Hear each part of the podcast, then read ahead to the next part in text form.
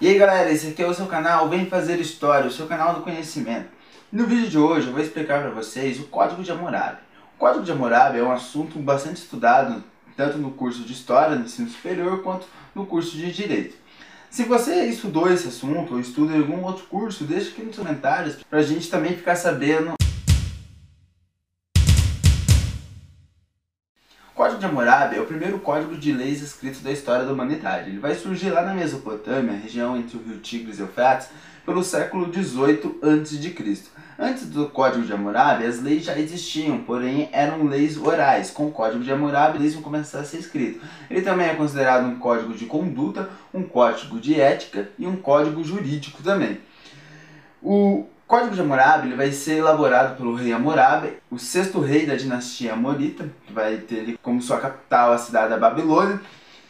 E o Hammurabi viveu ali pelo ano entre 1810 a.C. a 1750. Além do código, ele também construiu o primeiro império babilônico e também ele vai ampliar o comércio, vai ampliar a Mesopotâmia, o contato da Mesopotâmia com outras regiões ali da Antiguidade Oriental. E o mesmo se dizia escolhido pelos deuses ele se dizia que ele era eleito pelos deuses como cumpridor da justiça na terra. E como ele vai unir esse império, ele vai, o que, que ele vai fazer? Ele vai utilizar como um dos instrumentos de unificar ali o povo sumério, Acádia e Amorita, o código de leis, que ele vai fazer a estela da Morabe com 2,25 metros de altura, esculpida em basalto e no, na escrita cuneiforme do idioma acadiano, idioma semita. É, e vai ser fixada essa estrela da morada, vai ter várias cópias pelo reinado inteiro, para que o povo não tenha desculpa de não ter acesso às leis. Então, e também porque rolava muita vingança. Por exemplo, foi ali, matei o irmão ali do cameraman, ele foi lá e matou o meu irmão. Foi lá, matei o pai dele, ele foi lá matou meu pai, por exemplo. Então virava uma guerra sem fim. Então, o Código de Hammurabi é baseado na lei do talião, olho por olho, dente por dente. O que você fazer, você vai pagar por isso. Então foi uma forma de tentar controlar tudo isso, essas brigas de família que tinha ali na Mesopotâmia. Porém, era uma sociedade desigual, era uma sociedade que a maioria era composta por pobres e por escravos. Então, as penas variáveis, porque se você fosse rico, se você fosse um nobre, é, você não sofreria tanto penalidade se você fosse pobre, que nem, por exemplo, ele é rico e tem um escravo e me deu um soco. Ato que ele fez em mim ele deveria ter como punição. Mas se ele tivesse escravo, o escravo poderia apanhar no lugar dele e ele não. Então, era uma sociedade um pouco injusta nessa, nesse sentido jurídico deles. Alguns exemplos de leis que tinha no Código de Hammurabi, por exemplo, era direito patrimonial, direito à herança, leis destinadas a punir lesões corporais, por exemplo, se você torturasse um escravo, cegasse ele ou amputasse alguma parte do membro, você tinha o dever de libertar aqueles escravos. Então, tinha leis para proibir os escravos de serem torturados.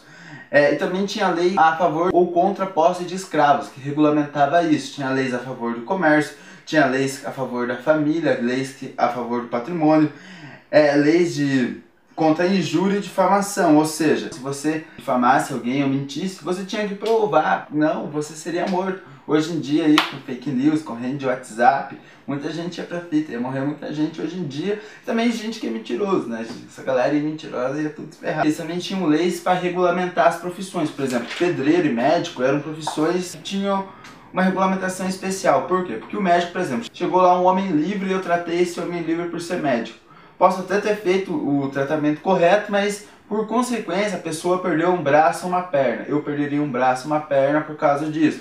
Se eu tratei o filho de uma pessoa e o filho da pessoa morreu, meu filho teria que ser morto, porque era o olho por olho, dente por dente. Uma forma então de restituir teria acontecido isso. Também como era uma sociedade injusta, se fosse um escravo, por exemplo, você veio lá com seu escravo, eu tratei do braço do seu escravo e seu escravo acabou morrendo.